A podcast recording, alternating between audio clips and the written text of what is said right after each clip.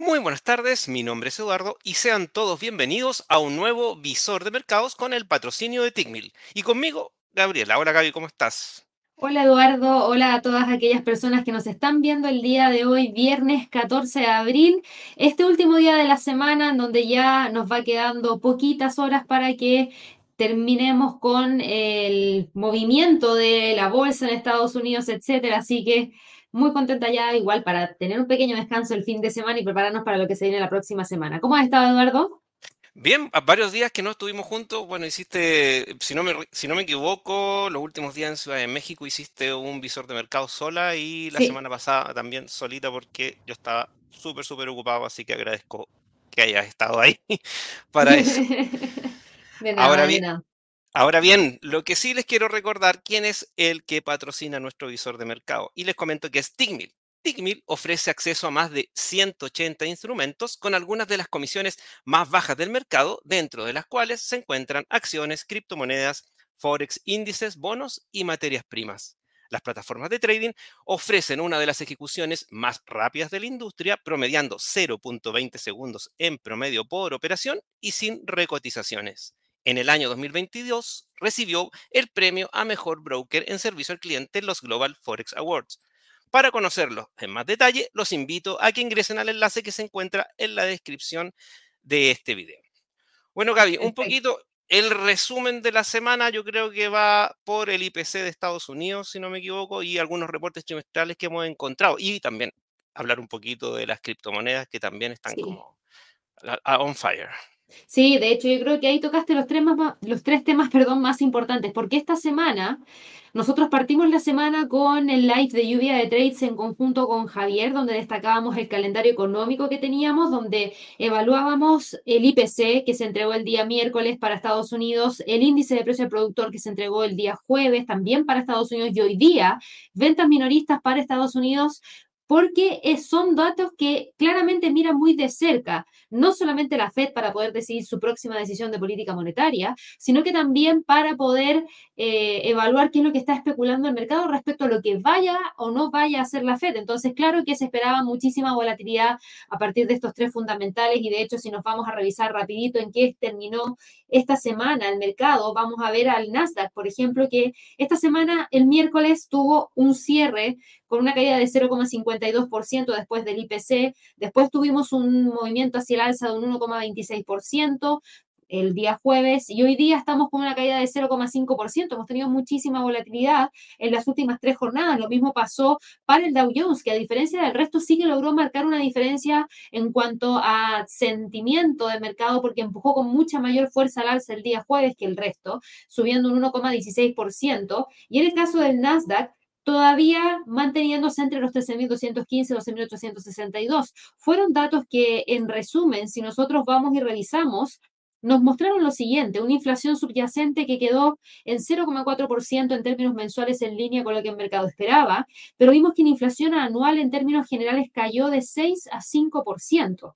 Eso ya había generado algo de especulación respecto a qué es lo que iba o no iba a hacer la FED en su próxima reunión de política monetaria. En los primeros cinco minutos vimos que el mercado empujó con mucha fuerza hacia el alza a todo el mercado accionario, pero después de eso lo empujó hacia la baja porque a pesar de estos buenos datos, todavía gran parte del mercado espera que la Fed suba la tasa en 25 puntos base. De hecho, Estuvimos revisando eso el día de hoy y las probabilidades no han variado mucho. Sigue siendo uno de los escenarios más probables de ocurrencia el de ver un alza de 25 puntos base para dejarnos con un rango de la tasa entre 500 y 525, con una probabilidad de 74,9%.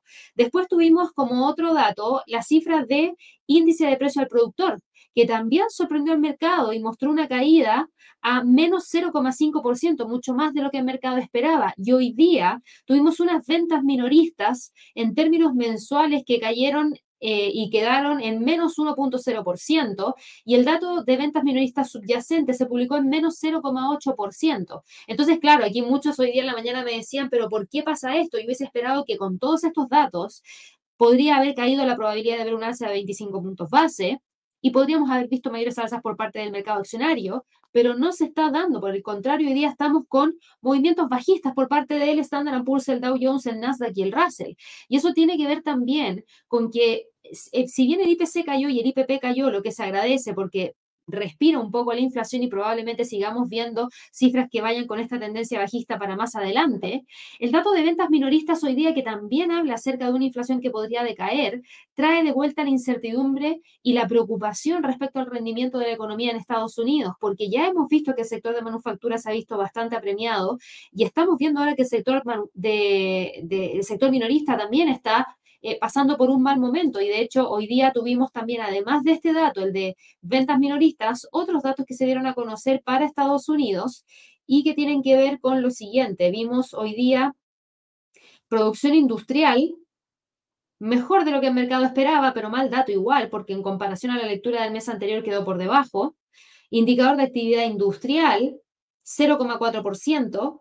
Expectativa del consumidor de la Universidad de Michigan, de 59.2 pasó a 60.3 y la confianza del consumidor de la Universidad de Michigan subió levemente de 62 a 63.5. Entonces, claro, son datos mixtos que por un lado nos dicen la Fed probablemente siga subiendo la tasa, hay todavía confianza, la solidez del mercado todavía está y se ve reflejado dentro de lo que se ha visto, pero claro, claro, que también hay una pequeña preocupación de mayor ralentización con los datos que se entregaron el día de hoy de ventas minoristas y ahí vuelve la preocupación por esas empresas que están expuestas al sector minorista y que podrían tener un desempeño no muy bueno para los próximos trimestres. Así que eso es lo que nos dejó el calendario económico. Por otro lado, tú también nos mencionabas el tema de reportes de ganancias trimestrales y hoy día en la mañana Tuvimos una gran, bueno, ayer, ayer tuvimos a Delta Airlines, Delta Airlines que nos entregó un muy buen pronóstico para el resto del año y que en el premercado venía con un gran movimiento hacia el alza. Finalmente terminó ayer cerrando en territorio negativo con una caída de un 1,10%.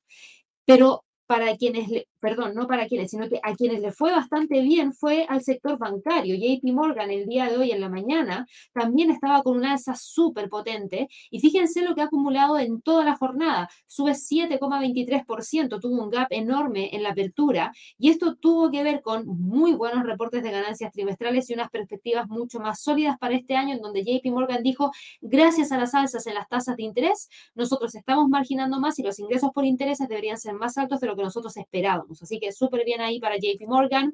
Tuvimos también acá para Wells Fargo algo más o menos similar, pero fíjense cómo Wells Fargo no se acopla a la misma medida que JP Morgan y terminamos ahora con una caída de 0,5% y todavía dentro del rango entre 39,74 y 36,38.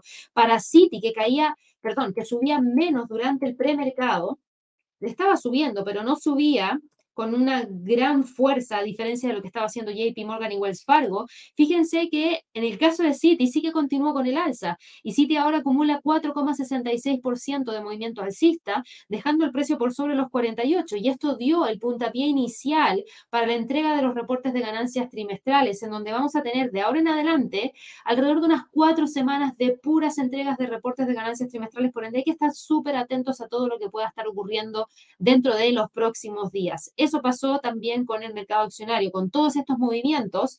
Fíjense lo que también ocurrió con el dólar. El dólar por algunos momentos incluso nos llevó a ver la posibilidad de romper los 100,83. Logró respetar ese nivel y dar la vuelta. Vimos también que en algunos momentos el euro dólar trató de generar la ruptura de los 1.10,60 y terminó quedándose el día de hoy por debajo de ese nivel con esta mayor fortaleza que presentó el dólar. Pero como bien mencionabas tú, donde más tuvimos movimientos esta semana fue de la mano de las criptos, porque esta semana el Bitcoin alcanzó un máximo en 30 1968, casi 31 mil. Lamentablemente, Claro, y lamentablemente para el Bitcoin no le está siendo tan fácil quedarse sobre los 30.500. Y en el caso de Ethereum, Ethereum se demoró porque el Bitcoin quebró antes que Ethereum. Exacto. A diferencia del el Bitcoin, Ethereum consolidó el alza, porque aquí tenemos dos velas súper grandes en donde entre el día de ayer y el día de hoy logró moverse de mínimo a máximo más de un 12%. Ahora mismo rompió los 2.000 y se está quedando sobre esa zona, lo que podría llevarnos a que durante el fin de semana incluso trate de ir a buscar esos 2.200, porque de que tiene tendencia alcista, tiene tendencia alcista y esto también ayuda a que compañías como por ejemplo Coinbase también traten de mantenerse sobre niveles que les había costado muchísimo alcanzar si no hubiese sido por todas estas alzas. Antes de los movimientos del Bitcoin, antes de los movimientos de Ethereum, Coinbase operaba en torno a los 61.50. Para Marathon Digital Holdings pasaba más o menos lo mismo y fíjate cómo empujó hacia arriba Marathon Digital Holdings. Incluso hoy día todavía continúa con un alza de un 1% y también teníamos a Riot, otra que estaba también con movimientos importantes hacia el alza, alcanzando casi los 14 dólares por acción. Así que yo diría que esto ha sido de lo más relevante para la semana por lejos. Hemos tenido también eh, movimientos de otros activos, pero yo, yo diría que esto es lo más destacado. Lo más destacado. hablamos también de las, de las divisas del mercado Forex. Les quiero recordar que los días jueves a las 11 horas de Nueva York, nosotros vamos a estar realizando el live de Alerta Forex. Partió justamente esta semana con su primera emisión y esperamos mantenerla por lo menos durante todo el resto del año, todos los días jueves a las 11 de la mañana hora de Nueva York, donde solamente vamos a hablar del mercado de divisas justamente me quitaste las palabras de la boca porque te iba a decir, cuando tú hablaste sobre, la, sobre los pares de divisas, dije, ¿cómo no hacer el recordatorio del estreno de esta semana que fue el eh, Alerta Forex, que, lo que estuvimos varias semanas preparándolo. Lamentablemente no lo podíamos sacar por, eh, por, la cantidad de cosas que tuvimos para el evento en México, pero ya está, ya está, ya va a estar todos los jueves Así que los invitamos también a suscribirse a nuestro canal para que estén avisados de cada, eh, que estén notificados por cada vez que tengamos un estreno, tengamos videos, tengamos en vivo. Así que. Aparte que si se suscriben, pueden acceder al chat. Y si acceden al chat, pueden hacer llegar consultas que tratamos de responder en todos los lives, no solamente yo, sino que también Javier. Y a veces cuando tenemos algún analista invitado, también tratan de responderlas para que así ustedes tengan información en vivo y en directo. Así que suscríbanse y no se lo pierdan porque es bastante interesante. Ya somos más de 70 mil suscriptores en el canal de YouTube. Nos queda poquito para llegar a los 100 mil. Yo creo que este año sí o sí lo logramos. Así que ojalá que nos apoyen para poder llegar a esa meta. Así es. Y también lo que les quiero recordar es nuestro curso Fundamentos Sólidos de Trading. Bueno, las clases eh, ya están, son 30 horas de clases grabadas que ya existen, que ya están, que ya están hechas, están realizadas. Ustedes las podrían obtener hoy y ver esas 30 horas de clases, pero adicionalmente van a tener 6 horas de clase en vivo, es decir, van a estar con, con el analista, van a poder hacer preguntas sobre todo lo que fue el curso de las 30 horas grabadas. Además, tienen 12 horas de trading room en vivo. Y bueno, las guías que, comprometen y un certificado final al terminar el, objetivo. En realidad, este curso ya lo hicimos para México y lo estamos volviendo a hacer, por lo menos las clases en, vivo. Eh, perdón, lo quiero decir, el trading, el, ah, la, sala, de, trading. Eso, eso, eso me quedé. La sala de trading también las vamos a hacer en vivo, en directo, con gente en Colombia. Así que, Gaby, no sé, si quieres resumir un poquito de, cómo, de cómo viene este curso. Sí, sí, sí. Yo creo que te confundiste porque, claro, aquí dice Trading Room, pero en realidad debería decir sala de trading. Ahí lo vamos a ajustar en el, en el sitio web para más adelante para que no se nos confunda con lo que hace Javier todos los días, que es el Live Trading Room. No es lo mismo. Es parecido, pero no es lo mismo. ¿Por qué? Porque el curso de Fundamentos Sólidos del Trading, como bien dijo Eduardo, son 30 horas de clases grabadas que pueden ver desde ya. Es mucho contenido educativo. Yo sugiero que lo empiecen a ver lo antes posible para que cuando sea la hora de que participen en esas horas de sala de trading en vivo, que es, esas 12 horas están divididas en tres, en tres sesiones. Y aquí salen las fechas de cada una de esas sesiones. Para aquellas personas que quieran participar de la sala de trading en vivo de manera presencial, lo van a poder hacer en el mes de junio, específicamente en Colombia. ¿Por qué? Porque vamos a estar en Colombia el 21 de junio con nuestro Trading Day y, la descripción, y en la descripción de este video está el enlace para que se puedan registrar porque eso es completamente gratuito.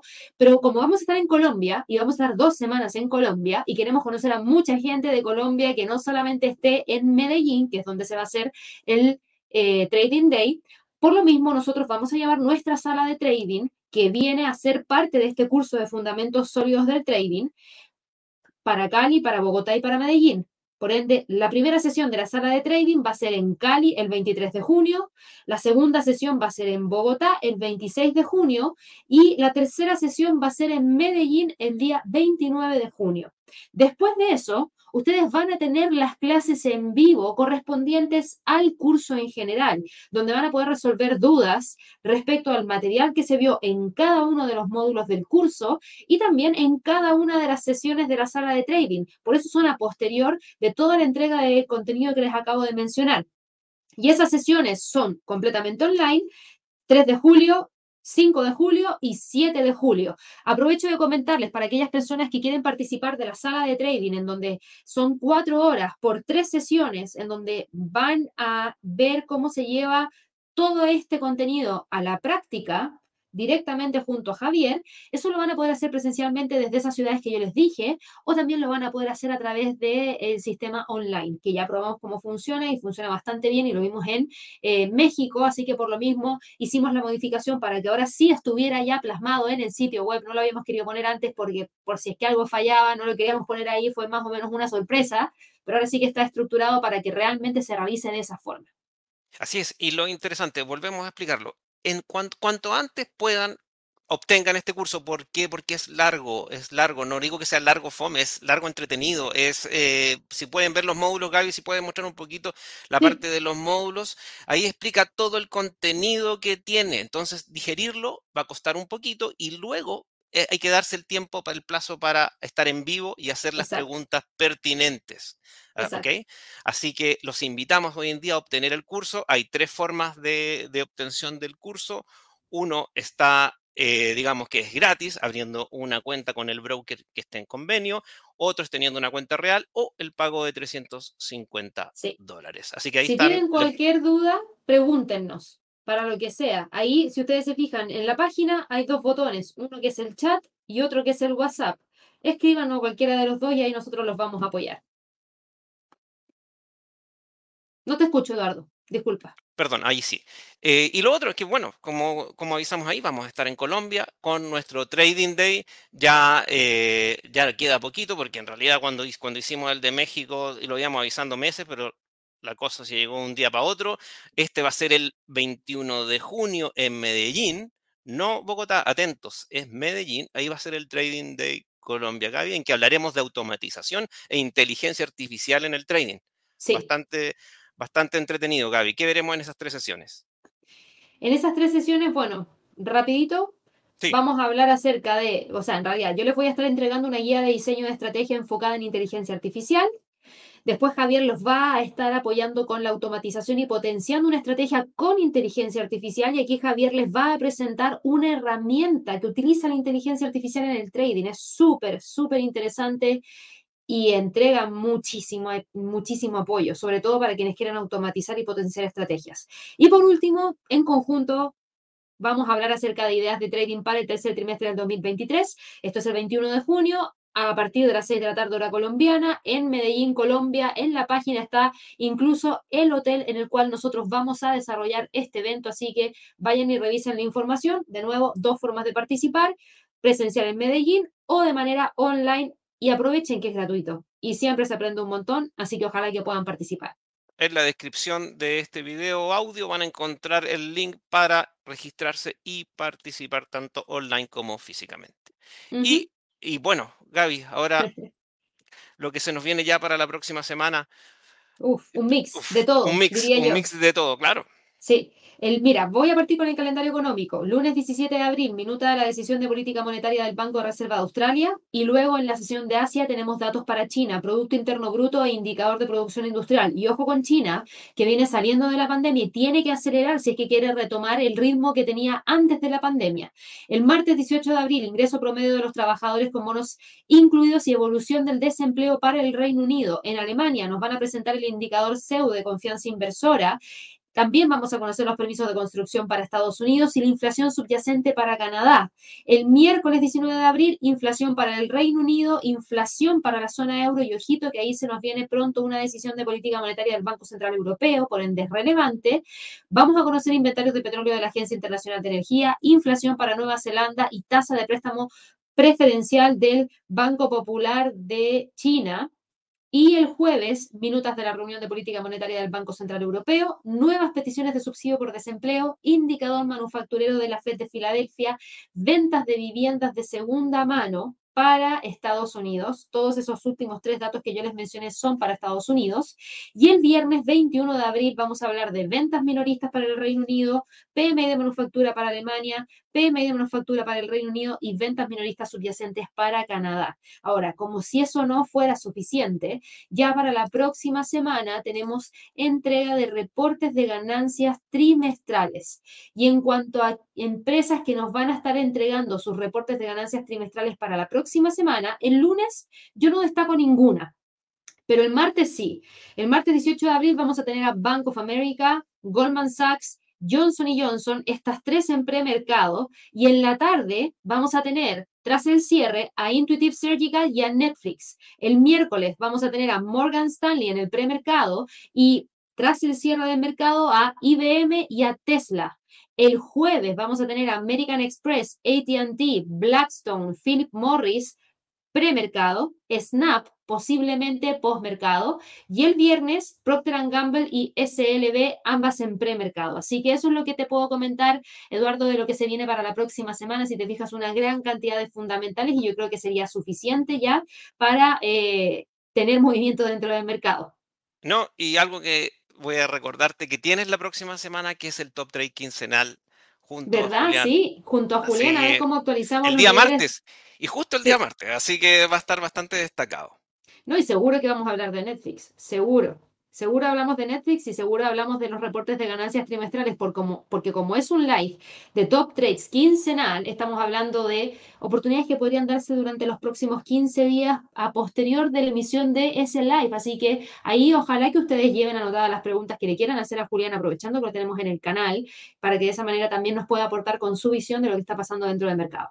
Así es, visor de mercado y top trade quincenal son, eh, digamos, son auspiciados, el broker patrocinador es Tigmil. Gaby, no sé si quieres dejar algo más. Sí, les quiero mencionar lo siguiente, aquellas personas que venían evaluando al broker, hay dos noticias importantes. Abrieron la cantidad de CFDs de acciones disponibles, ahora tienen más eh, tienen 500, más de 500 CFDs sobre acciones y también tienen futuros conectados directamente al mundo de futuros por medio de las bolsas reguladas incluyendo al grupo CME. Chicago Mercantile Exchange, para que lo tengan presente. Y aquellas personas que quieran solicitar alguna cuenta de práctica gratuita, en la descripción de este video van a encontrar los enlaces que lo van a llevar a la página para que ustedes mismos lo evalúen si es que les interesa. Y aquí en este formulario ustedes pueden rellenar el tipo de cuenta que les gustaría probar, el nivel de apalancamiento, el depósito virtual con el que les gustaría testear y si es que es una cuenta en MT4 o en MT5. Así que ahí ustedes saben, están invitadísimos para poder evaluar al broker y que sean ustedes mismos quienes se formen su propia opinión respecto a TICMIL.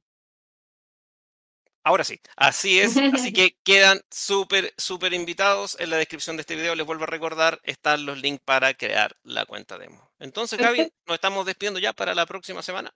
Exactamente, que descansen y nos vemos ya el próximo lunes a las 8.30 de la mañana en un nuevo premercado americano. Que estén muy bien.